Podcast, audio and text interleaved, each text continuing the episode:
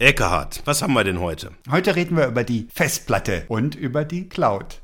Und wir fragen uns, wie steht's denn mit den beiden? Digitacheles. Digitacheles. Digitacheles.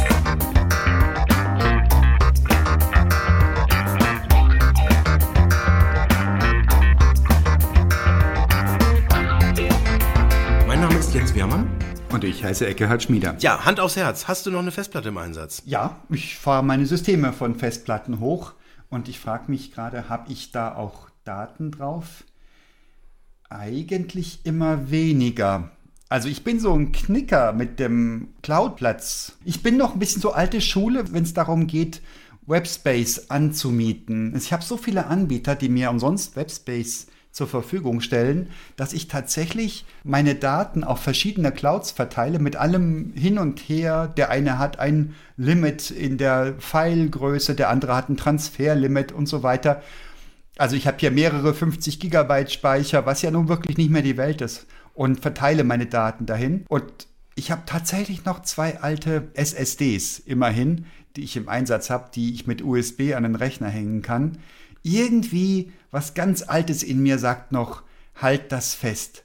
Und da schließt sich der Kreis. Ich erinnere mich, mein erster Rechner war ein Toshiba-Laptop. Da war ich im Studium und einen Computer zu benutzen war damals das Hipste von Hip. Ich war quasi ein Nerd, weil ich einen Toshiba-Laptop hatte.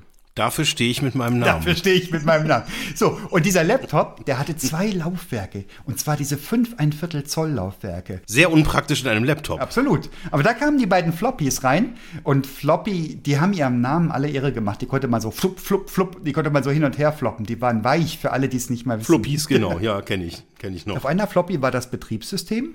Und auf der anderen Floppy war das, was man so arbeitete. Und ich erinnere mich noch, ich habe den bekommen von einer Kommilitonin, abgekauft, den Rechner, und habe meine Magisterarbeit da drauf geschrieben. In Germanistik. Und tippe mir einen Wolf und tippe und tippe und tippe und tippe und mache und tue und komme in Flow und bin acht Stunden, neun Stunden, zehn Stunden da, bis ich, oh, ich muss was essen ganz dringend und aufs Klo und überhaupt. Und dann, was muss ich tun? Ich muss speichern. Also habe ich gespeichert. Ja. Und dachte, Moment, habe ich es auch wirklich gespeichert? Nochmal wieder aufgemacht. Boah, alles da, Gott sei Dank. Okay, speichern. Dann die Floppy rausnehmen. Und die Floppy war genauso schwer wie vorher. Die war nicht größer geworden und nicht schwerer geworden, obwohl ich so viel gearbeitet habe und das alles da drin gespeichert war. Und ich habe sie wieder reingeschoben, so war ich hier sitze und habe nachgeschaut, ob immer noch alles drauf ist. Und es war immer noch alles drauf, was ich gemacht hatte. Und so langsam aber sicher gewann ich Sicherheit in die Tatsache, dass das nicht auf dem Rechner selbst sein müsse, um da zu sein. Noch gar nicht trivial damals, das ist ja schon ein paar Tage her. Okay, vielen Dank für diese Geschichte. Ich erzähle eine Geschichte aus diesem Jahrtausend. Angeber. Nein, ist tatsächlich noch gar nicht so lange her. Ich hatte tatsächlich bei uns zu Hause noch so Network Attached Storage, äh, so heißt das, glaube ich. Also quasi eine Festplatte, die dann einfach ins Netzwerk eingebunden ist, wo wir, weil ich genau diesen Impuls auch hatte, so große Datenmengen, Videos, Bilder und so weiter, so von Urlauben und allem Möglichen, hatten wir die im Netzwerk drauf. Und das war wirklich so die letzte Platte, die wir noch hatten. Und alles, was ich jetzt so in den letzten paar Jahren fotografiert habe und so weiter, das ist halt irgendwie einfach so über die modernen Cloud-Lösungen von den Fotoanbietern und so weiter und wie, ob es jetzt irgendwie Dropbox ist oder die iCloud, überall halt irgendwie drin, alles super, alles fein. Aber für große, große, große Datenmengen habe ich mir einfach so für historische Urlaube und so weiter einfach nicht die Mühe gemacht, das alles nochmal mühevoll zu überspielen. So, und dann kam tatsächlich irgendwann der Tag X und dann ist diese Festplatte, wo diese ganzen Daten drauf waren, kaputt gegangen. So, ich hatte das jetzt bestimmt zehn Jahre nicht angefasst, das System. Das war jetzt keine Solid-State-Platte, sondern eine normale, sich drehende äh, Festplatte noch, eine sehr, sehr große. Und dann waren diese Daten auf einmal weg. Und ich habe dann wirklich so gemerkt, fuck, verdammte Axt. Und habe das wirklich, also normalerweise, wenn ich ein Problem habe, dann gehe ich darauf zu, löse das und dann macht man halt, was so nötig ist. Aber das war ein Problem. Ich wusste, dass ich die meisten der Daten, also als Beispiel so Bilder, die du beim Fotograf gemacht hast, das, das hast du dann irgendwie nochmal als CD oder sowas mitgekriegt. Und da reden wir jetzt ja durchaus auch von, von über zehn Jahren Historie. Ich wusste, dass ich vieles noch auf irgendwelchen anderen Datenträgern hatte. Und ich hatte auch immer mal wieder so ältere Festplatten, wo ich das dann draufgespielt habe. Aber ich hatte da irgendwie so einen heiden Respekt vor, dass ich dieses Problem tatsächlich erstmal habe liegen lassen. Und ich habe dann diese, dieses kaputte Laufwerk in den Keller gestellt und habe gedacht, also im Zweifel, wenn, wenn dann alle Stricke reißen, dann gebe ich das irgendwie so einem, boah, so, so einem Experten, der dann, wenn so ein Rechenzentrum abbrennt, der dann irgendwie da so die Sachen dann irgendwie restaurieren kann, gibt ihm ganz viel Geld und dann bauen die da irgendwie die Magnetplatten aus und bauen das dann irgendwie nochmal neu ein und kriegen das dann irgendwie die Daten darunter und habe das einfach so. Da brauchst du die IT-Forensik, oder? Ja, und ich habe das dann in diese Kategorie, ich, ich habe dieses Problem wirklich bestimmt Monate vor mir hergeschoben und dann kam aber, ich weiß gar nicht, was ich wollte, ich habe irgendwas auf dem Rechner meiner Frau gemacht und bin dann darüber gestolpert, dass sie, wahrscheinlich weil sie irgendwann mal mit irgendwelchen dieser Daten gearbeitet hat, dann einen Großteil dieser Bilder auf ihre lokale Festplatte in ihrem Rechner gezogen hat. Bin dann förmlich vor Freude irgendwie äh, an die Decke gesprungen, habe gesagt, das ist ja der absolute Hammer. Bin dann in den Keller gegangen, habe die erste Festplatte, die ich dann noch gefunden habe, genommen, um diese Daten, ich wollte die einfach, ich wollte die replizieren, das war irgendwie einfach so, ich musste das, nachdem ich diese Daten dann wieder gefunden hatte, ich war so glücklich, ich wollte das dann auf so eine Festplatte drauf tun und dann war auf dieser Festplatte ein komplettes Backup von unserem Network Attached Storage drauf. Oi. Ich war super, super Großartig. glücklich und habe dann tatsächlich systematisch in einem Akt, der mehrere Tage gedauert hat, systematisch diese ganzen, das waren unfassbare Datenmengen, wirklich alles komplett in die Cloud hochgeladen. Und das hat deswegen so lange gedauert, weil ich halt irgendwie quasi immer nur eine 500 Gigabyte Festplatte im Rechner halt vollfüllen konnte, quasi mit Daten von dieser Festplatte. Dann synchronisiert, also warten konnte, bis ich das alles in die Cloud synchronisiert hatte. Dann bei Dropbox gibt es so eine coole Option, äh, Smart Sync heißt das. Dann kannst du einstellen, dass die Daten von deiner Festplatte gelöscht werden und nur noch in der Cloud verbleiben. Du siehst sie aber noch, als wenn sie auf deiner Festplatte wären. Absoluter Wahnsinn. Und auf die Weise habe ich dann quasi einfach so immer so, so eine große Festplatte komplett äh, irgendwie in die Cloud zu synchronisieren. Dauert tatsächlich selbst bei einer sehr schnellen Leitung extrem lange. Und das hat dann einfach insgesamt gebraucht, bis ich das alles in die Cloud synchronisiert hatte. Hab dann dabei noch den Lifehack gelernt, dass die äh, Dropbox tatsächlich die Daten, die du dann lokal löscht, erstmal einige Tage noch im Cache behält, weswegen dann der Platz auf der Festplatte gar nicht frei gegeben wird. Also falls einer unserer Zuhörerinnen und Zuhörer rausfinden will, wie man das macht, schreibt mir eine E-Mail. Ich kann euch das mittlerweile erklären. Aber das war für mich so ein symbolischer Akt, wo ich gesagt habe, ich bin jetzt komplett in der Cloud. Und jede Datei, die ich jemals in meinem Leben irgendwo gemacht habe, es ist restlos, ohne Ausnahme, sind meine Daten nicht mehr lokal. Oder nicht nur exklusiv lokal, sagen wir mal so. Hast du in der Cloud schon was verloren? Nee, aber ist mal was geklaut worden. Dieser Weg von der Festplatte zur Cloud, der ist böse. Da habe ich Daten verloren oder ich habe so dieses ungute Gefühl gewonnen, also die kompletten Familienbilder. Auch auf dem Weg in die Cloud habe ich eben mit einem kaputten Rechner, ähnlich wie du mit der kaputten Festplatte, habe ich festgestellt, ich muss die Dinger sichern. Auf dem Rechner sind sie nicht gut aufgehoben, aber der Rechner war zu dem Zeitpunkt defekt. Es war ein Neugerät, das war schon defekt geliefert worden und ich habe hin und her kopiert und rüber und nüber. Und es ist bei mir das ungute Gefühl hängen geblieben, dass ich etliches verloren haben mag. Und ich will es gar nicht so genau wissen. Und diese Bilderinnerungen, die man wahrscheinlich das ganze Leben nie wieder anguckt, aber das Gefühl, ach, der Urlaub mit den Kindern, wie schön war das denn? Was habe ich da für tolle Momente eingefangen? Man will das Gefühl haben, dass das noch verfügbar ist, dass das da wäre. Und ja, ich teile mit dir den Gedanken. Entschuldigung, da muss ich der voll, kann mal, ich bin dir schon so lange nicht mehr ins Wort gefallen. Aber wirklich krasses Gegenbeispiel ist noch nicht lange her. Corona-Jahr 2020, wir hatten eigentlich einen Urlaub nach Afrika geplant und mussten mal halt absagen, ging halt nicht.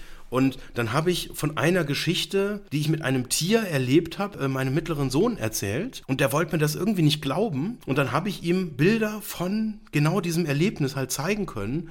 Und das waren über 500 Bilder, die wir uns dann zusammen angeguckt haben. Und das war der absolute Hammer, weil wir quasi dadurch, dass er eine Frage hatte und ich ein Erlebnis zeigen wollte, aber ich jetzt auch nicht wusste, wo das in diesem Urlaub genau passiert ist. Dafür war es dann einfach zu lange her. Und dann haben wir da bestimmt boah, ich will jetzt nicht lügen, Viertelstunde, 20 Minuten so erzählt und er ist aus allen Wolken gefallen, weil wir dann plötzlich so viele andere Sachen halt auch gesehen hat und sagt halt, wie, warum sind da Affen? Das verstehe ich nicht. Und ich hatte, das war halt ein Parkplatz und die waren da halt und dann, dann bist du so am Erzählen und dann merkst du, du bist in so einer, du tauchst ein in diese Welt. Also Bilder sind so was Mächtiges und es, es hat irgendeinen Impuls natürlich gebraucht. Und ja, ich bin schon bei dir. Das passiert nicht von alleine. Aber ich merke das, dass ich halt ganz oft nostalgisch mich dann da drin verliere. Und das hat jetzt mit Cloud natürlich eigentlich überhaupt nichts zu tun. Aber was mit Cloud was zu tun hat, ist jetzt eine ganz andere Komponente. Etwas, was mich sehr, sehr nachdenklich macht, wo ich tatsächlich auch zugeben muss, ich habe da so ein bisschen schlechtes Gewissen auch. Weil, wenn ich jetzt eine Festplatte, wo natürlich das Risiko ist, dass die irgendwann kaputt geht, weil da sind drehbare Teile drin. Die liegt bei mir im Keller, aber die liegt halt im Keller und ja, die steckt nicht an irgendeiner Steckdose dran, da ist kein Netzteil dran. Die verbraucht exakt 0 Ampere. Die verbraucht einfach keinerlei Energie. Und wenn ich die nach zehn Jahren dann wieder anstöpsel, so wie sie dann funktionieren soll, dann hole ich mir die Daten und ist gut. Und der Nachteil ist jetzt halt tatsächlich, wenn ich das in die Cloud packe, es ist immer da. Der Stecker ist immer drin, die Festplatte ist immer verfügbar. Ich kann zu jeder Sekunde, Tag und Nacht immer darauf zugreifen. Es wird repliziert, es werden wahrscheinlich im Hintergrund irgendwelche Backups gemacht und so weiter und so fort. Und das Ding müllt das Internet zu und es verbraucht Strom ohne Ende. Aber wenn du doch gar nicht drauf zugreifst, doch nicht, oder? Doch, natürlich. Wenn du nicht drauf auf deine Daten zugreifst, wenn die nur da liegen, die sind doch auch auf irgendwelchen Speichermedien. Die sind doch nicht in irgendwelchen Arbeitsspeichern, die dauernd befeuert werden müssen. Speicher kostet Energie. Doch nicht, wenn der nicht benutzt wird. Und also jetzt Rechenzentren sind einfach, das sind große Verbraucher. Nehmen wir als Beispiel E-Mails. Also du brauchst also dein CO2-Abdruck steigt, wenn du E-Mails nicht löscht. Die sind irgendwo gespeichert in irgendeiner Cloud und ja, das kostet Energie. Also eine Festplatte, die im Betrieb ist, kostet Energie. Und das ist irgendwie, wenn man sich jetzt mal so anguckt, Google gehört zu den ganz großen Stromverbrauchern auf der Welt. Und das ist jetzt so aus Sicht ökologische Verträglichkeit, ist Cloud. Also ich will es jetzt nicht verteufeln oder irgendwie schlecht machen, aber ich merke, riesengroße Datenmengen in der Cloud zu haben, das ist energetisch gesehen auf jeden Fall ein negativer Faktor. Also auf jeden Fall schlechter, als wenn ich es lokal auf eine Festplatte tue, die ich mir dann einfach quasi, wo ich den Stecker rausziehe und einfach wirklich erst in den zehn Jahren, wenn ich es dann wieder raus packt dann wieder Energie. Aber da frage ich mal meine Kolleginnen und Kollegen, die sind ja da an der Quelle, ob das wirklich so ist, wenn ich Daten einfach nur abgelegt habe, ob die das reine zur Verfügung halten, so viel Energie frisst. Das finde ich einen extrem spannenden Aspekt. Ja. Ich habe ein anderes Ding, wie ich schon sagte, ich habe eben Daten verteilt auf unterschiedliche Cloud-Anbieter. Das ist unbequem und ich habe so das Gefühl, ich habe jetzt gerade einen großen Teil Daten von einer Cloud auf die andere gezogen. Ach, großen Teil ist es ja gar nicht. Wir reden nicht von Unmengen, was ich weiß, von 20, 30 Gigabyte. Und das ist ja ein stundenfüllendes Programm durch die unterschiedlichen ja, ja. Beschränkungen und Formate. Ich fühle mich in einem Vendor-Login und meine privaten Fotos sind schon lange, lange, lange auf dem Google Drive und ich wüsste gar nicht, wie geschmeidig ich die runterbekäme. Einfach durch das Versprechen, das Google gegeben hat über viele Jahre hinweg. Du kannst unendlich viele Bilder speichern. Du kannst eine Fotoqualität Bild rauslassen in der Auflösung. Das ist gut genug, finde ich.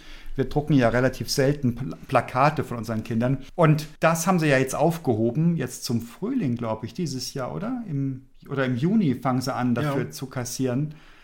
Und das hatte mich aber geködert gehabt, dieses Gefühl, ich muss nicht dauernd bezahlen wer weiß wie lang, weil ich die Bilder ja immer behalten ja. will und ich will ja, wenn die mal da liegen, werde ich ja nicht wieder die runterziehen. Ich wüsste ja nicht wohin, ich werde ja keine Festplatte haben, sondern ich werde sie in einen anderen Cloud-Speicher ziehen und da gibt es ja wiederum keinen Grund. Also das Gefühl, das kostet auf Lebenszeit nichts, war schon sehr verführerisch. Und da habe ich meine Fotos, die werden automatisch da hochgeladen. Da kümmere ich mich auch gar nicht drum. Das ist auch sehr verführerisch. Von allen Devices werden die automatisch hochgesynkt. Ich lebe damit, dass Google sich das alles durchguckt, also Google selber nicht, die Roboter von Google und daraus Rückschlüsse über, mein, über mich und meine Kaufkraft und, und Vorlieben ziehen, was auch immer sie da rauslesen wollen. Ich vermute, das ist wahrscheinlich bei so ziemlich allen Providern ähnlich. Ich habe auch bei Mega einen Account und dann machen das eben die Chinesen. Keine Ahnung, wie das wirklich läuft. Man will es wahrscheinlich so genau auch gar nicht wissen. Ist Mega mittlerweile in chinesischer Hand? Ich dachte, das war Kim Schmitz. Ja, Australien. Neuseeland, ich, der ist in Neuseeland. Äh, Neuseeland, richtig. Kim Schmitz hier mit seinem schönen Privatjet. Ja, aber so ganz genau weiß ich das auch nicht, muss ich wirklich sagen. Das kommt ja noch mit dazu. Du weißt ja noch nicht mal, welche Geheimdienste da jetzt mitgucken. Jetzt ist das wahrscheinlich. Das heißt Mega NZ, das steht, glaube ich, für ja, Neuseeland. Ja, genau, also New Zealand. 90 Prozent, dass es Neuseeland ja, das, ist. Das weiß ich schon. Aber ich weiß eben nicht, wie weit der den Chinesen verpflichtet ist oder was auch immer. Nur weil der Server in Neuseeland steht, heißt ja nicht, dass da neuseeländische Gesetze nur gelten. Oder selbst wenn, dass die überhaupt gelten, weißt du nicht. Also ich fühle mich in einem Vendor-Login Ja. oder in verschiedenen Vendor-Logins und ich glaube, dass da ist das letzte Wort noch nicht gesprochen. Geschäftsmodelle mit der Cloud für Endanwender, aber auch noch nicht mal für Business-Anwender, weil auch das Thema Kostentransparenz für professionelle Cloud-Services ja auch unglaublich schwierig ist. Da brauchst du wirklich Expertinnen und Experten, die das klar machen oder auch zum Beispiel dafür sorgen, dass je nach dem Kostenmodell des Providers, dass du eben die Kosten möglichst reduzierst, dass nicht zum Beispiel, wenn nach Datenfluss berechnet wird, dass da nicht unnötig Daten fließen, wo sie gar nicht gebraucht werden und so weiter. Da kommen nochmal so ganz spannende neue Effekte halt irgendwie drauf. Und ich merke, dass ich mittlerweile immer radikaler werde, weil meistens ist ja sehr gutes Internet da. Das heißt, du musst es ja nicht lokal irgendwo haben. Da Speicherplatz in Gerätschaften in der Regel doch vergleichsweise teuer ist, also jetzt gerade so in Telefonen, Laptops und so weiter, da hätte ich gar nicht mehr die Möglichkeit, auch nur einen Bruchteil meiner Daten irgendwo auf einem Gerät abzuspeichern. Also dieses Vendor-Login-Thema, das, das merke ich tatsächlich auch. Also ich habe irgendwann mal so diese Rechnung angestellt, Festplatten, da musst du dich drum kümmern. Festplatten gehen ab und zu kaputt. Das heißt, wenn du wirklich jetzt sicher deine Daten halten willst, dann solltest du sie mal mindestens auf zwei Systemen, die vielleicht nicht exakt gleich alt sind, irgendwie dann halten. Und dann habe ich irgendwann auch mal für mich so eine Rechnung gemacht, was kostet so eine Festplatte, was kostet so eine Cloud-Lösung. Und bin dann irgendwann so für mich zu der Erkenntnis gekommen, ich bin halt kein Rechner-Hardware-Spezialist, also was sollte ich mich da jetzt irgendwie mit so Festplattenkram oder irgendwie mit einem RAID-Array oder sowas auseinandersetzen? Es gibt ja wirklich technisch tolle Lösungen, sondern im Zweifel sage ich doch lieber, hey, ich kaufe mir einfach einen professionellen Service ein. Und da ist für mich sogar, wenn es jetzt nicht gerade irgendwie Google ist, auch ein wichtiges Kriterium, dass die auch irgendein Geschäftsmodell haben. Das heißt, im Zweifel sage ich sogar besser, die verdienen ein bisschen was an mir, weil damit habe ich dann auch die Freiheit, dass die dann wahrscheinlich nicht pleite gehen und dann irgendwann sagen, ah, hat nicht gereicht, wir haben das mal alles gelöscht. Da gibt es ja nicht so viele Firmen, die da so unabhängig sind, dass sie das auch für so ein Leben lang irgendwie auch versprechen können. Jetzt mal unabhängig davon, ob sie es dann halten oder nicht. Das geht jetzt nicht nur für Bilddaten oder jetzt irgendwie so für Dokumente, sondern es ist ja auch beim Thema Musik so. Ich habe mir früher meine CDs irgendwann mal gerippt und dann irgendwie auf meinem iPod und schwupp und dann hatte ich die dabei und das war eine Sensation. So, und das habe ich dann immer dabei gehabt, im Auto und irgendwie im Urlaub und, und mittlerweile, ja, ich habe halt Spotify. Ich, ich habe meine Daten nicht mehr. Ich habe nicht nur meine Daten einfach in eine Cloud, die meine ist, hineingekapselt. Nö, ich nutze einfach einen Service und da bezahle ich halt irgendwie einen regelmäßigen Fee dafür, dass ich da quasi einen Zugriff habe zu meinen Dingen. Und ja, das passt. Also so lange, wie halt dann mal das Internet doof ist. Oder ich halt einfach merke, ich bin irgendwo im Ausland und äh, ich war zum Beispiel mal im China-Urlaub, da war ich halt Gott froh, dass ich halt noch ein bisschen lokale Musik halt noch auf meinem Smartphone drauf hatte, weil ich ansonsten halt in vielen Situationen halt einfach nicht hätte Musik hören können. Oder jetzt im Flugzeug, jetzt irgendwie auf so einem langen Flug oder sowas, da ist das dann schon auch relativ praktisch, wenn du noch irgendwas halt lokal auf deinem Gerät drauf hast. Also Musikdaten finde ich schon sehr speziell. Musikdaten, das war eine große Hürde. Ich weiß es noch, ich bin ja noch in einer Zeit groß geworden, wo man Schallplatte hörte. Und dann kam, CD. genau, das war noch nicht MP3, oder? War das MP3 schon? Nee, MP3 kam später. Das war noch ACC, die CD. CD war nicht MP3. MP3 kam dann, war dann, dann, dann die Revolution nach CD sozusagen, wo man dann die Inhalte entsprechend stark komprimiert. Ja, ja, also von der Schallplatte zur CD, da haben die Leute Zeta und Mordio geschrieben. Und es gab Schallplatten damals und Schallplattenspieler, die eine nasse Nadel hatten, wo die Nadel eine Flüssigkeit bekommen hat, damit die noch besser abnehmen konnte. Und wir waren bei High Fidelity, eine ultra krasse Soundqualität. Die coolsten unter uns hatten vergoldete Klinkenstecker, um da möglichst wenig Qualitätsverlust zu haben. Und dann kam die CD und die Leute haben gesagt, boah, niemals, niemals werde ich auch nur ansatzweise denselben Musikgenuss auf CD haben, wie ich ihn auf Schallplatte habe. Das höre ich doch raus, dass das armselig ist, dieses digitale Format. Hat sich aber krass in Windeseile durchgesetzt, einfach weil das so wahnsinnig viel praktischer war. Gibt keine Abnutzung, gibt keine Nebengeräusche und so weiter und so fort. Und dann kam MP3 vom Fraunhofer Institut entwickelt und man sagte, Wahnsinn, niemals werde ich meine CD-Musik in MP3 umwandeln. Da ist ja nur noch reduziertes, das höre ich doch raus. Und es war aber so wahnsinnig praktisch, dass wir alle ruckzuck unsere CDs in MP3 umgewandelt hatten. Und ich weiß noch, wie ein junger Kerl mit drei äh, DVDs kam und sagte, hier ist, was war da drauf gehabt? Irgendwie 27 Alben von irgendeinem sonst wie Künstler, keine Ahnung, auf drei DVDs und ich sage, ja, genau. Und er hat mir das gezeigt und ich war platt und sagte, verdammt, mhm. das will ich auch. Und dann hatte man die Daten alle auf Platte und ich weiß noch, ein Kunde kam mal zu mir, so in meinem Alter, und äh, wollte mir richtig was Gutes tun. Der kam mit einer Festplatte, für die damaligen Verhältnisse relativ groß, und sagte, das wird dir gefallen. Die Platte ist voll mit Musik aus unserer Zeit. Und ich war freundlich und sagte, ja klar, und habe mir das überspielt und habe das wie einen Schatz gehalten. Wow, so wahnsinnig viel Musik, in Klammern für lau, ja, hat er mir ja überspielt. Und ich hörte mir das an und mir ist Gänsehaut gekommen. Der ganze alte Schmodder, den ich die Jugend drauf und runter gehört habe, ich habe das Ding komplett gelöscht, weil das so entsetzlich war, weil ich dieses alte Zeug nicht mehr hören wollte, als ob sich die Welt nicht inzwischen schon Jahrzehnte, einige Jahrzehnte weitergedreht hätte. Aber dass eine Festplatte voller Musikdaten per se einen Wert darstellte, war für mich außer Frage.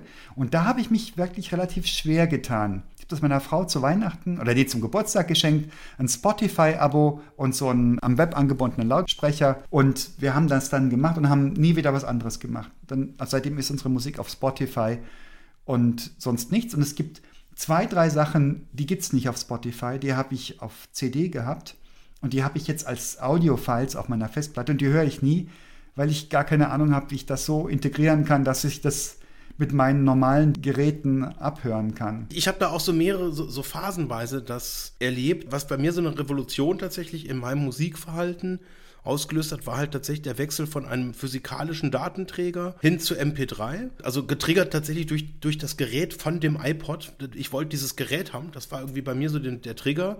Dann habe ich halt gemerkt, ja, okay, jetzt muss ich halt irgendwie wohl oder übel halt so ein paar Wochen halt investieren und habe dann wirklich ja, jeden Tag halt irgendwie so 10, 20 CDs digitalisiert und mir die dann fleißig halt irgendwie. Gerippt hieß das, ne? Ja, ja, genau. Man rippte eine CD. Und das war eine Revolution für mich, weil ich ja sozusagen das, was ich vorher besessen hatte, plötzlich immer dabei hatte. Und auf einmal, weil vorher habe ich da tatsächlich dann irgendwie so im Urlaub oder sowas mit dem Auto, da hatte ich halt zehn CDs mitgenommen und das war dann halt das, was du hören konntest. Und das war in so einem winzigen kleinen Gerät plötzlich die gesamte Musiksammlung dabei zu haben. Ich habe natürlich nicht das Zeug nicht gerippt, was, was ich nicht mehr hören wollte oder was ich doof fand. Also der Filter war dann auch noch drin, das hat es nochmal besser gemacht. Und auf einmal hatte ich halt alles, was ich jemals in meinem Leben musikalisch gut fand, dabei. Das war krass. So, und dann kam irgendwann der Moment, wieder getriggert durch ein Stückchen Hardware, nämlich meinen ersten Sonos-Lautsprecher. Ich wollte diesen kleinen Streaming-Server, ich wollte das unbedingt haben und war mir ehrlich gesagt der Konsequenz nicht bewusst, dass das im Prinzip ohne einen Zugang zu einem Streaming-Dienst eigentlich überhaupt keinen Sinn ergibt, weil das, der Lautsprecher ist halt ein Streaming-Server. Und das war dann bei mir der Moment, wo ich dann meinen Spotify-Account halt irgendwie auf Spotify Premium hochgetan habe. Und das war die zweite Revolution. Und irgendwann ja, habe ich de facto halt aufgehört, mich noch irgendwie um lokale Musik zu kümmern, sondern wenn ich was haben will, wenn ich irgendwo Lust drauf habe, ja, dann hole ich es mir halt einfach. Ist jetzt nochmal ein bisschen was anderes als dieses Thema, dass ich sozusagen meine eigenen Daten halt irgendwo in einer Cloud ablege, sondern dass sich auch das Geschäftsmodell da komplett ändert. Und dazu kommt dann halt, dass ich halt in der Regel ja hohe Geschwindigkeiten habe beim Internetzugang und damit halt auch entsprechend eigentlich immer und überall auf das Zeug halt draufkomme.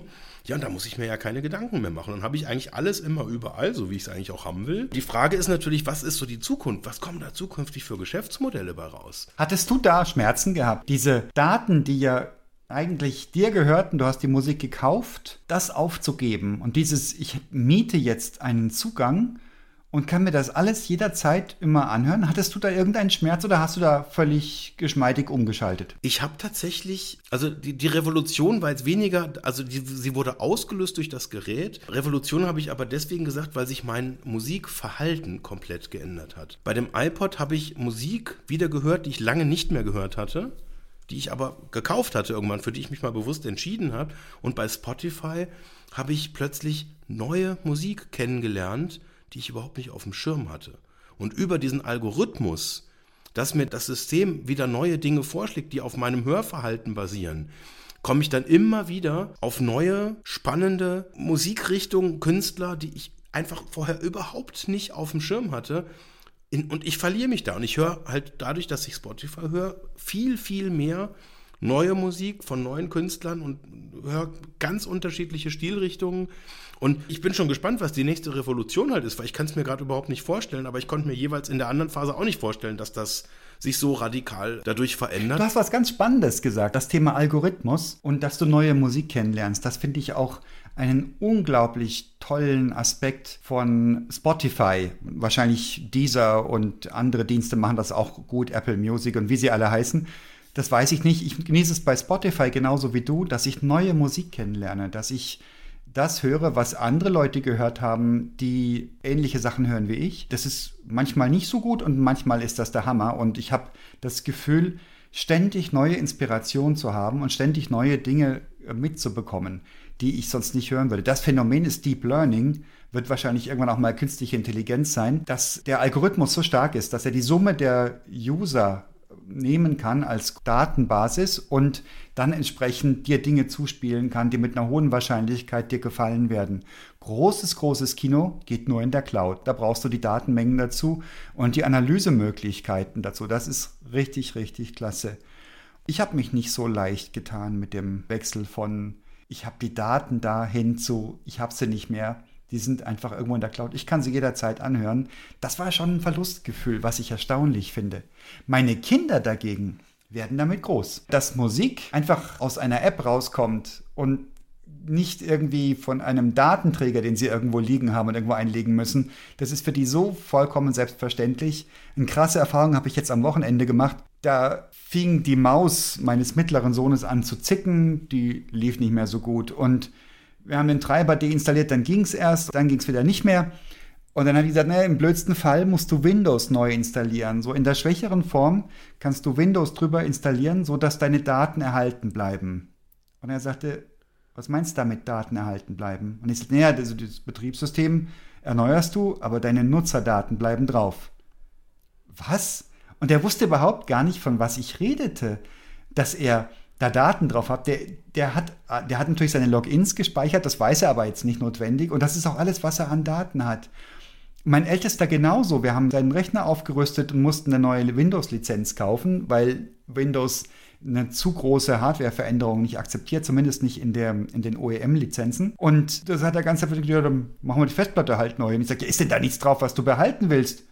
Äh, dann hat er sich ein paar Profileinstellungen kopiert, drei, vier Dateien, das war aber auch alles die haben nichts mehr auf Festplatte, was in irgendeiner Form Relevanz hat. Ja. Die sind gewohnt, sich alles online zu ziehen, ohne den geringsten Schmerz. Ich finde das beeindruckend, wie sich das geändert hat. In unserer Firma haben wir die, die Philosophie, dass keine Daten exklusiv auf einer Festplatte sein dürfen. Ja, richtig. Also das muss mit irgendeiner Cloud synchronisiert sein, weil wenn der Rechner kaputt geht, dann dürfen auch zumindest mal keine Daten verloren gehen. Das oder wenn der Rechner gestohlen wird oder, oder wenn der Mitarbeiter krank ist und den Rechner, ja, wobei das wäre ja, ja, ja, gut, bei Rechner gestohlen gibt es dann nochmal andere Themen, weil du dann ja teilweise aus Effizienzgründen dann auch einfach mit Repliken arbeiten kannst. Aber was sich halt in meinen Augen halt schon verändert hat, da spielt das Leistungsspektrum von Dienstleistern, die das halt auch komplett auf den Punkt bringen, natürlich eine wichtige Rolle, dass der Master in der Regel eben nicht mehr meine Festplatte ist, also mein Eigentum ist nicht mehr exklusiv auf irgendeinem Gerät gespeichert. Und das hat natürlich fantastische Vorteile, wenn ich jetzt irgendwie auf mehreren Rechnern arbeite. Ich muss mir da keine Gedanken machen. Ich kann eine Datei, die ich eben gerade noch auf, auf Laptop 1 oder auf einem großen Mac irgendwie bearbeitet habe, ich gehe irgendwo anders hin oder im Zweifel auch am Telefon oder irgendwie am Tablet und oder über eine Webplattform wähle ich mich halt einfach ein und ich habe den Access zu meinem Krimskrams und kann es mir da ziehen, wo ich es brauche. Und das ist irgendwie mega logisch, super convenient und alles fein. Ein großer Sprung war doch auch, dass du eben auf dein mobiles Device auch gehen kannst, dass Google Docs und Präsentationen anbietet, die auf einem mobilen Gerät gehen und dass du nicht mehr eine aufwendige Software auf einem Desktop-Rechner haben musstest oder auf einem Laptop haben musstest, mit denen du dann Office-Programme bedienen konntest oder Bildbearbeitung oder Filmbearbeitung, Videobearbeitung läuft auch mit dem Telefon mindestens genauso gut wie auf dem Desktop oder auf dem Mobilrechner. Das ist doch unglaublich, wie sich das entwickelt hat und wie leichtgewichtig alles geworden ist dadurch. Ich sehe potenziell als Nachteil, also dieses Vendor-Login, das ist, glaube ich, wirklich ein Thema. Weil du entscheidest dich de facto dann halt irgendwann und ich freue mich nicht auf den Tag, wo ich dann irgendwann mal von Dropbox rausgehe. Das ist einfach, da ist halt alles drin und das ist dann irgendwie im Zweifel, das wäre sehr, sehr viel Arbeit, glaube ich, diesen Schritt zurückzumachen oder Jetzt oder jetzt, ich meine, bei Google, Apple ist ja im Prinzip genau das gleiche. Es ist so convenient, du machst halt ein Bild mit deinem Fotoapparillo, Smartphone, Datensynchronisator und ja, dann ist es halt einfach da und man macht sich dann in der Regel halt auch gar keine Gedanken. Und ich meine, das Deep Learning führt dann ja auch dazu, dass du innerhalb deiner Bilder ja nach gewissen Dingen suchen kannst. Du kannst nach Gegenständen suchen, du kannst nach Personen suchen ja. und du findest Dinge auf deinen Bildern wieder. Das ist der absolute Hammer. Geh mal in deine Fotomediathek rein und geh mal in die Suchmaske und gib da Eiffelturm Ich weiß ein. es. Dann siehst du Bilder, wo du beim Eiffelturm warst und dann werden die, also dann erkennt die Software den Eiffelturm auf den Bildern. Und das funktioniert in verschiedenen Dimensionen. Und ich habe, als ich das das erste Mal irgendwie äh, rausgefunden habe, auch gedacht, hei, hei, hei, das ist ja krass. Also auch so ein bisschen so diese Assoziation, morgen werden jetzt ja meine Verkaufsdaten gesammelt und jetzt morgen werde ich, kriege ich Eiffeltürme angeboten. Der Eiffelturm ist ja noch relativ trivial. Spannend wird's ja bei Gesichtserkennung. Gib mal den Namen deiner Frau ein und du kriegst die Bilder von deiner Frau gezeigt. Ja, ja, natürlich. Und das wissen ja auch Das, alle. ich habe das dann, sogar ja. am Anfang selber noch eingegeben. Ich habe das, weil das am Anfang nicht so gut funktioniert, habe ich das dann Du selber hast die Leute getaggt auf den Bildern. Ja, ja, natürlich. Weil ich es wollte, weil ich ja genau quasi dann diese Automatismen dann haben will. Und, und wenn du es ab und zu halt text, dann wird die Erkennung halt immer selbstständiger und erkennt halt einfach auch immer besser, wer da halt drauf ist. Und wenn du sagst, boah, ich suche jetzt irgendwie ein Bild von meiner Frau, halt frühe Nullerjahre, ähm, ja, dann sind die Bilder halt da. Und dann, dann sehe ich das halt auch. Hast du denn Bedenken wegen Missbrauchs, wegen Geheimdiensten, die mitlesen, wegen kommerziellen Diensten, die die Bilder und die Bildinformationen missbrauchen könnten? Das ist wahrscheinlich jetzt krass naiv, aber tatsächlich nicht. Ich habe jetzt nicht so diese Bedenken, dass das jetzt gegen mich verwendet wird. Ich sehe halt ganz viele Vorteile da drin. Ist ja völlig klar, dass der Nutzen irre groß ist, das sind wir uns bewusst. Deswegen haben ja auch Leute, die Bedenken haben, ihre Bilder da drin. Das schließt sich ja nicht aus. Ich sehe ja auch einen irre großen Nutzen und ich habe aber ein Bauchgrummeln, weil ich das gar nicht wahrhaben will, was damit alles passieren könnte mit den Bildern. Allein schon, dass man automatisch auslesen kann, welche Kinder gehören zu welchen Eltern. Wenn die Daten in falsche Hände kommen, und das ist doch wirklich absehbar, dass das passieren wird. Wir haben jetzt gerade vier Jahre Trump hinter uns mit einer Radikalisierung sondergleichen. Wir haben immer wieder Datenleaks an allen Ecken und Enden.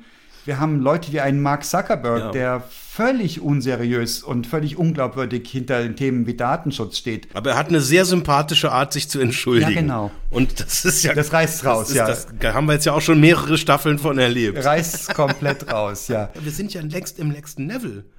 Bei meinem Auto sind die Daten in der Cloud und ich habe den Zugriff über die Cloud auf jeden Scheiß. Ich kann über die Cloud sehen, wo ist das Auto, ich kann hupen aus der Entfernung, ich kann lauter leiser machen. Es ist alles total digitalisiert da und da habe ich das auch mal in der Analyse geholt. Also jetzt gerade konkret mit Blick auf Tesla haben wir das Problem, wenn es einer äh, Organisation oder einem einzelnen Hacker gelingen würde, in dieses System reinzukommen und das zu unterminieren und quasi auf Autos aus der Entfernung zugreift, dann haben wir natürlich da einen Impact in einer, also ich habe es jetzt eher so aus Sicht der, so dieser Börsenanalytiker verfolgt, das wäre, das wäre der strategische Rundumschlag, damit wäre wahrscheinlich die Firma von dem einen auf den anderen Tag halt fast nichts mehr wert, weil damit ist einfach einer dieser generellen Paradigmen fragwürdig. Und natürlich hat man dann natürlich die Angst, okay, wenn ich jetzt als Hacker den Zugriff auf ein paar hunderttausend Autos habe und sagen kann, okay, die geben jetzt einfach Vollgas. Ich weiß nicht, ob das realistisch ist. Ich glaube jetzt so ohne weiteres tatsächlich nicht. Aber nur dieses Szenario, das ist ja gruselig. Dann habe ich ja im Prinzip eine, dann habe ich da eine Armee und kann die über IT einfach fernsteuern. Ist das nicht eine Frage der Zeit eher als eine Frage, ob die These ist, was gehackt werden kann, wird gehackt werden? These 2, alles kann gehackt werden. Es ist eine Frage des Aufwands und das wie eine Haustür. Die kannst du abschließen und ich komme trotzdem rein. Und die kannst du mit Stahlplatten versehen und ich komme trotzdem rein. Es ist einfach eine Frage des Aufwandes, den ich betreibe. Und wenn das hinreichend attraktiv scheint, zum Beispiel die Fahrzeuge einer gesamten Nation lahmzulegen, indem ich die Steuersysteme hacke, dann brauche ich ja keine Soldaten mehr in das Land schicken. Dann habe ich den Krieg ja das ist schon eine gute gewonnen. Frage. Also kann ich tatsächlich nicht beantworten, ob es wirklich akademisch richtig ist, ob es ein echtes Drohszenario ist. Aus irgendeinem Grund fühle ich mich nicht bedroht. Ich kann es nicht genau sagen. Vielleicht ist es einfach Naivität, dass ich irgendwie auch sage, ich, ich will mich halt auch nicht bedroht fühlen, also mache ich mir lieber nicht zu viele Gedanken. Ich kann es nicht genau analysieren. Der Facebook-Account einer ehemaligen Kollegin von mir, eine junge Frau, ist gehackt worden. Und dort wurden fragwürdigste Bilder und Botschaften gesendet in ihrem Namen. Das war für sie ein großes Desaster. Sie ist extrem gut eingebunden und eine ganz entzückende Person, der man nicht auch nur ansatzweise irgendwas Schräges zutrauen würde. Also die Botschaften passten offensichtlich nicht zu ihr und zu dem, wie sie sich sonst verhält und kommuniziert. Und trotzdem hatte sie enorme Aufwände betrieben, um sozialen Schaden von sich abzuwenden. Aber davon abgesehen auch diesen Account wieder zu reklamieren und äh, sicher zu kriegen, war schwer genug wohl. Aber das ist ein Ding, das ist bei mir hängen geblieben, dass das ruckzuck passieren kann. Ich hatte mal eine Sache, die war völlig leichtgewichtig im Vergleich und hat mich schon genug genervt. Irgendwie habe ich bei LinkedIn eine falsche Taste gedrückt. Oder war das Xing? Ich weiß es nicht mehr. Jedenfalls hatte ich eine Freundschaftsanfrage akzeptiert und dann kam direkt gepusht die Meldung, ja, ihr seid jetzt befreundet, war total klein eingeblendet und ganz groß, inzwischen weiß ich, wie es aussieht, steht drin, äh, willst du nicht deine Freunde alle bestätigen?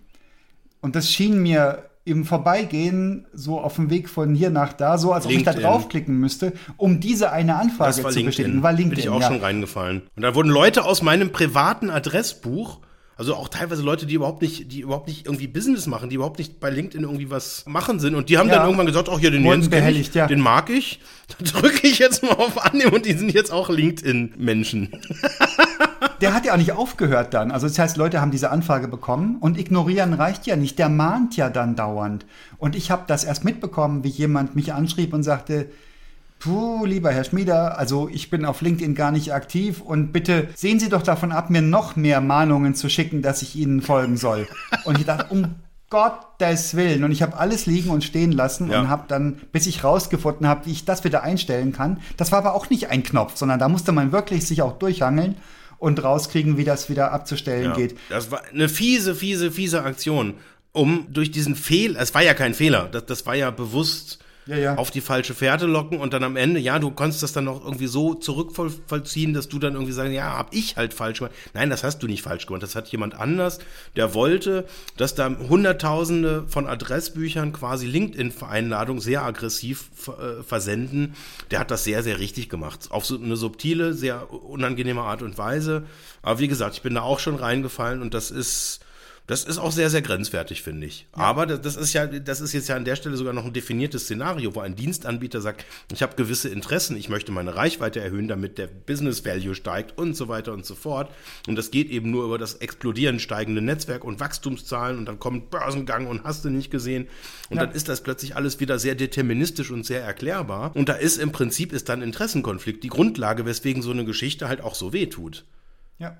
Und das ist ein relativ harmloses Beispiel und auch ein eines, das ich nachvollziehen konnte. Ich habe es verstanden, ah, das ist passiert, immerhin hat es mich genervt und ich war jetzt auch mal kurzzeitig echt am Rotieren und dachte, boah, der hat auch eine Nachricht von mir bekommen und die auch noch, oh Gott, irgendwelche Geschichten, wo man Leichen im Keller hat zusammen, wo ich in Gottes Namen keine Anfrage hätte geschickt haben wollen. Ist egal, die, die Welt dreht sich Moment, weiter. Halt, stopp, ganz kurz. Kannst du da vielleicht noch mal ganz kurz reingehen? Ich weiß nicht, hast du keine solchen Kontakte, wo du nicht möchtest, dass noch eine Kontaktanfrage hingeschickt wird nach 30 Jahren oder sowas? Ich habe so zwei, drei solche Dinger, wo ich denke, ah, muss nicht sein. Ehrlich? Nee, nee, nee. Wenn wir was besprechen müssen, dann müssen wir es besprechen. Und wenn die Leute hintergangen werden von Regierungen, von Geheimdiensten, von kommerziellen Diensten, von feindlichen Organisationen, von mafiösen Strukturen, Du willst nicht irgendwo reingeraten. Ja. Ich will nicht, dass alle wissen, wie meine Kinder aussehen, wo wir im Urlaub waren und, und, und, und. Also das geht von bis, ja. ja, ja. Ich glaube, je nachdem, welche Netflix-Serien man streamt, die Horrorszenarien sind ja durchaus krass. Ich meine, da gibt da gibt's tatsächlich auch so ein paar Hollywood- Streifen, die ja das Thema auch aufarbeiten, wie weit man dann auch wirklich abhängig ist. Das war jetzt irgendwie so, weiß ich so, Hollywood-mäßig kenne ich jetzt eher so, weiß ich so, das Netz mit Sandra Bullock, wo dann plötzlich halt irgendwie jemand so die komplette Kontrolle über die Finanzen und Kreditkarten und Zahlungsströme halt übernimmt. Im Prinzip alles genau das gleiche. Ich meine, da haben die Leute am Anfang auch gesagt, ja, Kreditkarte ist böse, musst mit Bargeld zahlen. Internet ist böse, kann gehackt werden. Also stimmt ja irgendwie auch alles. Aber ich glaube, wir leben natürlich jetzt auch in so einer in so einer Gänseblümchen-Bubble irgendwie, wo halt alles schöne, heile Welt ist, wir machen nichts Böses. Wenn man dann teilweise mal so jetzt in andere Länder guckt, wie jetzt zum Beispiel so mit Verkehrssünden da umgegangen wird, ne, das ist alles viel aufgeklärter. Wenn du einen Fehler machst, ja, dann wird das zack, dumm, dumm, dumm, dann wird das durchgebucht, dann wird das gleich überwiesen. Wenn du jemanden hast, der irgendwie die Punkte übernehmen will, ja gut, dann, dann zahlst du dem halt was, dann macht er das. Das ist alles schon so, so viel weiter, so viel transparenter. Und manchmal denke ich mir auch, wir müssten vielleicht dann einfach mal nur so ein paar richtig harte Geschichten erleben, wo da etwas passiert, wo jemand sagt, ja Moment, aber wir haben doch auf den Urlaubsbildern gesehen, irgendwie bei dem Selfie, was sie gemacht haben. Also A, Selfie machen während der Autofahrt verboten, ähm, zwei Kinder waren nicht angeschnallt und außerdem haben wir irgendwie über die äh, Abgleichung der Daten irgendwie, über die Fahrgastzellenerkennung rausgefunden, das Auto hätte irgendwie, also mal TÜV locker nochmal gebraucht vor drei Monaten und die Summe der Strafe beläuft sich halt auf 480 Euro. Es ist übrigens schon von ihrem PayPal-Konto eingezogen worden. Ja, du erzählst das wie ein Witz. Das ist mir in London passiert. Ich bin, hab äh, mit meiner Familie einen Urlaub in England gemacht. Wir sind nach London gefahren, wollten zu unserem Hotel, mussten einmal um die ganze Stadt. Und ich habe Himmel und Hölle geschwitzt, um nicht in diese Innenstadtzone reinzugeraten, von der ich wusste, dass man sich da irgendwo anmelden musste, wo ich eben nicht den geringsten Nerv zu hatte. Es ging mir gar nicht darum, die 8,50 Euro zu sparen, sondern wirklich, ich hatte keinen Nerv, mich irgendwo über das Telefon in einem System anzumelden. Und, und also wir sind außen rum gefahren und mussten aber trotz allem, die Innenstadt haben wir tatsächlich vermeiden können, diese Innenstadtzone, die war auch hinreichend ausgeschildert, nicht ausgeschildert oder mindestens nicht genügend, war ein Stück Umweltzone, durch das ich gefahren bin, wo ich mich auch hätte anmelden müssen. Und ich habe das Schild nicht wahrgenommen und habe natürlich auch den Wagen nicht angemeldet und habe das überhaupt gar nicht gemerkt, bis Wochen nach dem Urlaub aus Schweden mit einem fotokopierten Logo der Stadt London ein Zahlungsbefehl über absurde Summen auf uns zukam, mit der Androhung, wenn nicht innerhalb von zwei Tagen das Geld da ist, verdoppelt sich der Betrag. Also wir waren niedrig vierstellig unterwegs oh. und es war gar nicht mehr möglich gewesen. Die haben den billigsten Versanddienst genommen, den sie gefunden hatten, sodass der Brief so spät ankam, dass ich auch gar nicht mehr das hätte rechtzeitig überweisen können. Ich habe erstmal gegoogelt, ob das überhaupt seriös ist, weil eine, Foto, eine fotokopierter Briefkopf der Stadt London aus Schweden, da kommst du jetzt erstmal nicht auf die Idee zu bezahlen. Ja. Aber die haben das ernst gemeint. Und was passiert war, war folgendes. Also tatsächlich war ein Foto von unserem Auto zu sehen, mit erkennbar unserem Kennzeichen, ohne den Fahrer oder die Fahrerin. Gefahren bin ich, das weiß ich. Aber du hast es nicht gesehen, weil in England keine Fahrerhaftung besteht, sondern eine Halterhaftung. Ja, ja, ja, das heißt, wenn mit deinem Wagen eine Bank überfallen wird, dann kannst du wegen Bankraubs verhaftet werden. Du musst nachweisen, dass der Wagen gestohlen war oder du keine Kontrolle drüber hattest oder was auch immer. Und die Zahlungsfrist läuft. Und die haben den Wagen gefilmt, wie wahrscheinlich Hunderttausende, Millionen andere, vielleicht in dem Tag oder in der Woche, ich weiß nicht, wie viele Autos sich durch London bewegen. Und das liest eine Maschine aus, das Kennzeichen und der Strafzettel wird ausgelöst über Schweden. Das scheint für die billiger zu sein. Also sie verkaufen das an eine Privatfirma nach Schweden. Habe ich auch gegoogelt. Kroatien macht das wohl auch und einige andere Länder. Mhm. Alle gehen über diese Firma in Schweden und die kriegen dann einen Strafzettel und in absurden Höhen und völlig automatisiert. Und ich finde das ein Unterschied, ob mich jemand auffällt und sagt, sie dürfen hier nicht fahren. Und ich sage, um Gottes Willen, habe ich gar nicht mitbekommen.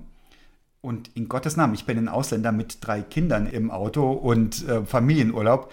Ein Polizist hätte mir da selbst wenn, ein Strafzettel ausgestellt, auf gar keinen Fall in so einer exorbitanten Höhe. Und er hätte gesagt, na fahren Sie halt wieder raus in Gottes Namen. Alles gut. Ja, ja. ja. Oder hätte gesagt, bitte jetzt noch schnell anmelden. Also ist ja auch immer noch mal die Frage, was man ja, erreichen ja. will, wenn dann die Kohlemacherei quasi Absolut, mehr äh, Prio hat, als sozusagen, dass du dich halt jetzt ordnungsgemäß anmeldest. Ich meine, das ist jetzt in unterschiedlichen Ländern ja auch dann teilweise auch wirklich kulturell schwer zu verstehen, wenn man halt die Regeln halt nicht kennt Klar, für jemanden, der da halt wohnt, der das kennt, der sagt, ja, hier ne, ist doch klar, ist doch, brauchst auch das und das. Wenn du von außen kommst, hast du vielleicht einfach keinen Plan und was du dann halt machen musst und ja. wie die Regeln dann funktionieren. Aber ich glaube, du hast es gerade auf den Punkt getroffen. Was mich tatsächlich aufregt, ist gar nicht so sehr, ich habe eine Regel gebrochen, und ich zahle da auch eine Strafe für, habe ich überhaupt keinen Stress mit. Aber dieses Gefühl, sie wollen gar nicht, dass ich die Regel verstehe. Sie wollen auch gar nicht, dass hier umweltschonend gefahren wird. Sie wollen die Kohle kassieren. So haben sie sich jedenfalls verhalten. Und eine Kamera, die in hoher, also die, die war sehr weit von oben, man konnte das Kennzeichen gerade noch lesen, eine Kamera, die so angebracht ist und sämtliche Fahrzeuge filmt, die da durchgehen. Leute, macht das mit euch. Ich habe da keinen Bock, jemals nach England wieder zu gehen. Allein durch diese Erfahrung, mhm. das war so klebrig und das ging um so viel Geld, dass man wirklich sagt, da macht der ganze Urlaub keinen Spaß mehr im Nachhinein. Und ich fühle mich da richtig rausgeschmissen aus diesem Land. Jetzt haben sie sich selber rausgeschmissen aus Europa. Jetzt gibt es ja auch nur noch mittel viel Grund, dahin zu gehen. Ich habe so eine andere Geschichte. Das ist zwar irgendwie schon sehr, sehr lange her. Aber du kannst dich vielleicht noch an diese Situation erinnern, wo du bei irgendeinem Grenzübertritt an so einer Mautstation, irgendwie so Brenner und Co. oder irgendwelche anderen Stationen, wo du dann teilweise eine Viertelstunde, 20 Minuten in irgendwelchen absurden Schlangen stehst, dann irgendwie neben irgendwie zehn anderen Autos und einfach nur wartest, wartest, wartest, um halt irgendwie dann so zwei Euro da halt irgendwie entweder per Karte oder irgendwie noch mit Ja. Bargeld da reinzuklimpern. Und dann sehe ich immer, wie dann äh, äh, so zwei so kleine Ministationchen dann irgendwie so einen halben Kilometer weiter links sind und dann irgendwie so schlaue Autos dann so einfach da durchfahren, die so eine Nummerschilderkennung da dran haben. Und ich mir dann jedes Mal wieder vornehme, rauszufinden, wie das jetzt eigentlich funktioniert, wer eigentlich dieser Systemanbieter ist. Da musst du dir irgendwie pro Land dann irgendwie so eine kleine Box ins Auto kaufen, die dann mit so einem 12-Volt-Stecker dann halt irgendwie ins Auto reinbauen und so weiter. Und dann muss irgendwie 20 Euro pro Monat Grundgebühr zahlen. Und dann wird quasi diese Box oder dieser, dieser Chip, der in der Box ist, quasi automatisch erkannt. Und dann kriegst du einfach eine Rechnung und fährst einfach durch. Da habe ich mich dann immer wieder gefragt, warum kriegen wir das eigentlich nicht hin, dass man sowas automatisiert? Jetzt rein aus so einer Convenience-Sicht, du würdest dir diesen wahnsinnigen Engpass sparen, dass da Abertausende von Autos einfach nur warten, weil Leute Geld reinschmeißen müssen in so einen komischen Automaten. Oder ihre Kreditkarte halt dreimal durchziehen. Ich sag nur LKW-Maut in Deutschland. Ja. Das haben wir doch auch noch recht traumatisch. Wie lange hat die gedauert? Toll 100 Collect Jahre haben wir super 150? hingekriegt, wenn du mich fragst. Gibt, gibt das, gibt's das schon? ist das schon fertig geworden? Ja, Toll Collect ist super. Der Name ist Programm. ja. Das alles hängt mit der Cloud zusammen. Diese ganzen Entwicklungen wären ohne Cloud gar nicht möglich. Und einerseits staune ich, was alles geht und andererseits staune ich, was alles nicht geht. Genau wie du auch. Ja, es ist eigentlich verblüffend. Ich glaube, das Bargeld muss als nächstes fallen. Hat das mit der Cloud zu tun? Nee, ne? Ja, doch, ist im Prinzip das gleiche Prinzip. Ich habe halt irgendwie quasi kein lokales Ja. Zahlungsmedium mehr, sondern es wird im Prinzip über eine ID, Über meine App, über ja. einen Token. Ich muss irgendwas identifizieren und dann sage ich, ja, du hast jetzt die Berechtigung, das Spotify-Lied zu hören und irgendwie durch die Schranke durchzufahren. Damit ist die Maut entgolden und dann kriegst du irgendwie, weiß ich Ja. nicht, die, die, die Semmel dann irgendwie auch noch dann dazu. Aber ist das gleiche Thema. Es wird alles quasi irgendwie irgendwo hin virtualisiert und über den Access wird gesteuert, was du darfst, was du nicht kannst. Und wie gesagt, es müssen, glaube ich, Es wird immer komfortabler. Wir kriegen immer mehr Zusatzdienste, wie bei Spotify. Der Algorithmus, der mir neue Titel anbietet, die mir sehr wahrscheinlich gefallen werden. Dadurch ist künstliche Intelligenz im Spiel und die schlaue Analyse von riesigen Datenmengen, Big Data. Und dadurch wird das Ganze auch gefährlich, missbräuchlich nutzbar und auch für kriminelle Energien und für ideologische äh, Hintergründe nutzbar. Also als ob der zunehmende Komfort bezahlt wird mit dem Risiko einer zunehmenden Bedrohung, die du aber nicht empfindest anscheinend. Ja. Warum? Weil du es wegblendest? Ich weiß es nicht. Ich habe es latent da. Ich bin mir über diese Schizophrenie bewusst. Jetzt arbeite ich in der IT, wie du auch, und ich denke, wir sollten es doch besser wissen als die große Masse der Leute und ich mache genau dasselbe wie die große Masse der Leute. Ich nutze den Komfort und habe so ein bisschen so ein halbdumpfes Gefühl, irgendwas ist da im Busche und irgendwas kann mir mal ganz wüst auf die Füße fallen und ich mache es trotzdem. Ich sag's mal andersrum. Also ich nehme mal ein Beispiel. Network is Attached Storage. Wenn ich da wirklich jetzt auch größere Datenmengen auf meiner privaten Festplatte habe, dann möchte ich ja vielleicht auch einen der angebotenen Zusatzservices nutzen, dass äh, ich von außen per VPN da draus kann. Oder da gibt es unterschiedliche Anbieter, die ja auch dann sozusagen Out-of-the-Box-Lösungen haben. So, und da ist mein Gedankengang, wenn ich mir jetzt selber da so eine Lösung hinstelle, irgendwie schönes RAID Array, schön abgesichert und dreifach, vierfach, fünffach redundant, alles wunderbar. So, und dann habe ich aber irgendeine Möglichkeit, dass ich da drauf kann. Sei das nur, dass da sich jetzt jemand mit so einem WLAN-Sniffer hinstellt und einfach sagt, ich gucke mir das mal an und komme da rein. Ganz ehrlich, die meisten WLANs sind nicht so gut abgesichert, dass man da nicht von außen reinkommen könnte mit relativ einfachen Tools, die man sich ganz normal im Store runterladen kann. Ein Punkt, dass ich lokal reinkomme. Das andere, noch viel schlimmere ist, ich komme übers Internet rein, über irgendein Gate, was ich mir selber geschnappt habe, um meine Convenience hochzufahren. Und jetzt bin ich aber als mein eigener Herr, mein eigener Dienstanbieter für diese Hardware und diese IT-Security verantwortlich. Und da sage ich, spätestens da sage ich dann, oho, das ist aber mal mindestens viel, viel schlimmer, dieses Risiko, dass ich selber quasi der Admin dieser ganzen Sicherheitsdinge sind und dann vielleicht das richtige Patch nicht einspiele, das richtige Windows-Update nicht gemacht habe oder irgendwas halt selber privat verdödelt habe, da sage ich doch lieber, hey, das lasse ich einen machen, der so systemrelevant mittlerweile ist, dass der sich so eine Panne gar nicht mehr leisten kann, dass die richtig viel Geld dafür ausgeben, dass die ein Expertenteam haben von 100 Leuten, die sich um IT-Security kümmern, also besser auf jeden Fall als ich das kann, und das für mich kapseln. Und daran glaube ich tatsächlich, an dieses Arbeitsteilige, äh, dass Experten für zum Beispiel jetzt oder bei Dropbox oder was auch immer wo, dass die das besser können, als ich es selber privat könnte. Mal so, das ist so, so ein bisschen so meine Hilfsthese, wo ich sage, ja, ich weiß das schon, dass das kritisch ist, aber wenn ich nichts mache und sage, ich fühle mich sicher mit meiner Festplatte, die einfach bei mir per USB an der Fritzbox steckt, mhm, das ist auch nicht sicherer. Im Gegenteil. Da ist doch die Wahrheit, dass wir gar nicht mehr rauskommen aus der Nummer. Die läuft ja sowieso. Wenn du aktiv im Leben teilhaben willst und wenn du diese Vorteile nutzen willst und wenn du inspiriert, wenn du nicht die ewig alte Musik hören willst, wie so viele alte Leute das tun, das, was sie früher gehört haben, als ihre Prägephase war. Wenn du neue Sachen hören willst und dich inspirieren lassen willst, musst du die neuen Dienste nehmen. Ich mache das mit Wonne und freue mich darüber. Und der Preis ist, dass ich nicht weiß, was damit passieren wird. Wahrscheinlich muss man damit leben. Wahrscheinlich ist das einfach eins dieser Risiken des Lebens. Ich würde ja ohne Telefon gar nicht mehr zu Hause reinkommen.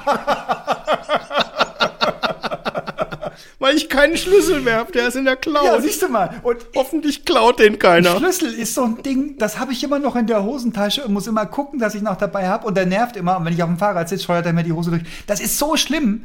Und ich denke mir, ich wünschte, ich hätte da schon eine schlauere Lösung an der Tür und müsste keinen Schlüssel haben. Siehst du, ich sehne mich nach diesen Cloud-Lösungen und ich will einfach auch gar nicht mehr eine App aufmachen müssen. Ich will, dass das Ding weiß, dass ich komme. Mein Gott, mein Gesicht ist ja gleich. Mein Telefon weiß ja auch, dass ich's bin.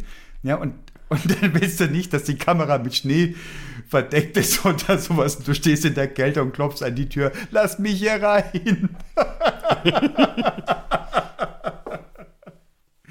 ja, die Cloud hat uns fest in den Krallen. Ja, schön. Ja, schön. Schön und gefährlich. Solange wie es gut geht. Mir hat irgendwann mal jemand, der aus der IT-Security kommt, so eine Heuristik gesagt. Man muss etwa so viel Geld ausgeben äh, oder so viel Zeit oder Geld investieren, um eine Lösung zu knacken, wie der Dienstanbieter investiert, um sie zu schützen. Wow. Als Heuristik. Okay. Keine Ahnung, ob das richtig ist, aber einfach jetzt mal nur so, also sprich, wenn ich als Privatperson 0 Euro investiere und einfach halt ne- einfach in irgendeine USB-Festplatte halt an meine Fritzbox dran dödel, dann kann im Zweifel jemand, der auch 0 Euro hat, sagen, okay, ich kaufe mir so einen WLAN-Sniffer, irgendwie App für 2,79, der testet irgendwie, wie das WLAN-Passwort ist und dann hat er nach fünf Minuten halt irgendwie das WLAN-Passwort geknackt. Bei den meisten Passwörtern dürfte es schneller gehen. Ist im WLAN drin, ich habe die Festplatte nicht verschlüsselt, weil ich keine Energie investiert habe. Bumm, sehe ich alles, was da drauf liegt. Ein guter Punkt, ja. Zack, also ne, 0 Euro zu 0 Euro. Und wenn ich jetzt aber sage, hey, ich bin jetzt halt irgendwie, weiß ich nicht, was gibt denn, was gibt denn Facebook so für Sicherheit aus? Auch 0 Euro? ein Witz, ein Witz, bestimmt. Wenn dann Dollar, ist aber Euro. auch wahrscheinlich null. Aber der Punkt Stimmt, ist ja, sind 0 Dollar. die Amerikaner, die Geheimdienste sichern sich doch da die Zugänge zu allen Netzen. Oder habe ich das falsch verstanden? Das heißt, die Ja, brauchen ja, natürlich, keinen die Aufwand. NSA-Erklärung. Ja, genau. Unangenehmer Side-Effekt. Wenn wir bei Apple eine App im Store einreichen, dann müssen wir die NSA-Erklärung ausfüllen. Will Nämlich heißen? die, die Einverständniserklärung der unserer Kunden, dass sie bereit sind, dass die NSA auf die Daten drauf darf. Bei jeder App. Ganz normal. Alter Verwalter. Auch die Kundendaten, die Nutzerdaten. Die Nutzerdaten müssten wir im Zweifel äh, rausgeben. Also du, du gibst sie nicht per se raus, also es gibt keinen Freifahrtbrief, aber du musst quasi der NSA die Möglichkeit geben, da ranzukommen. Das musst du, das muss ein Dienstanbieter ermöglichen. das ist extrem unappetitlich. Ja. Wie stehst du dazu? Sagst du, muss ich halt machen, mache ich?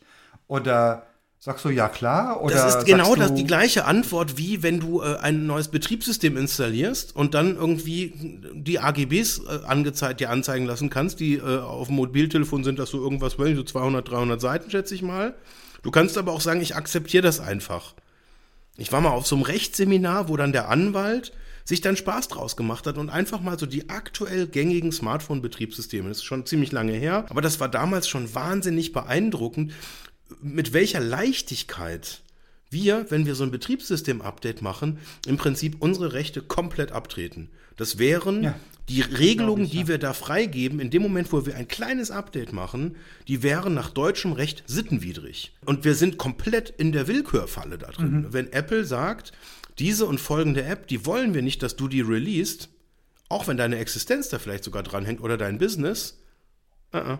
Du hast keinen Rechtsanspruch, die können tun und lassen, was sie wollen. Das ist eben einer dieser völlig ungleichen und aus deutscher Rechtsbetrachtung heraus, nach meinem Verständnis, sittenwidrigen Punkte, die aber, weil wir sie ja nicht nach deutschem Recht abschließen, weil Apple sitzt ja gar nicht in Deutschland, völlig okay sind und wir wollen mitmachen, also machen wir mit.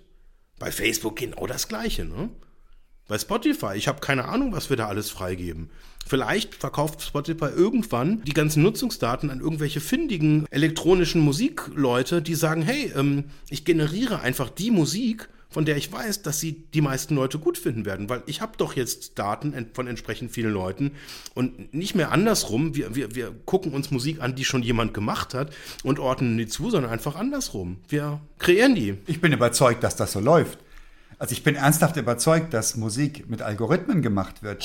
Dass da die, die Summe genommen wird, dass du dir eine Zielgruppe rausschneidest. Das kannst du ja von den Streamingdiensten ablesen, wer hört was. Und die Musik, die rauskommt, das, das haben wir doch alles schon tausendmal gehört. Ja, das ist, du, du redest jetzt von Marktforschung. Ich rede jetzt davon, dass jemand quasi sich die Userdaten kauft. Ich rede von Algorithmen. Ich rede von Algorithmen, die analysieren, wer hört welche Musik. Du brauchst doch keinen Komponisten oder keine Komponistin mehr, um neue Musik zu machen. Du brauchst ein paar schicke Jungs und Mädchen, machst da so eine Gruppe vorne dran, gibst dir einen schicken Namen. Milli Vanilli zum Beispiel, schöner Name. Kann sein. Und du generierst das Zeug mit dem Computer, ich bin fest davon überzeugt, dass das gemacht wird. Oder glaubst du, da sind Menschen dahinter, die Musik komponieren, bei diesen Unmengen an Zeug, was auf den Markt kommt, das alles gleich klingt? Ein Mysterium. Ich weiß, ich kenne, ich, ich wüsste jemanden, der nicht fragen würde, aber ich kenne auch die Antwort, die ergeben wird. Nämlich? Aber das wäre eine tolle Folge für uns. Also angenommen, das ginge, ja. dann, da müssten wir eine, eine Podcast-Folge mal zu aufnehmen. Das machen wir. Nee, wir, ach, was heißt, wir nehmen die auf? Braucht es denn überhaupt noch Leute, die sich dann Wolf faseln? Ich glaube kaum. wir wissen noch, was unsere Hörerinnen und Hörer hören wollen. Lass uns das Thema Podcast automatisieren. Ich liebe Wir sparen uns Hölle Zeit, ganz ehrlich. Stunde um Stunde Großartig. können wir uns da sparen. Love it. Ja, gute Konklusion, oder? Again what learned. Again what learned. Danke, Jens. Tschüss. Tschüss.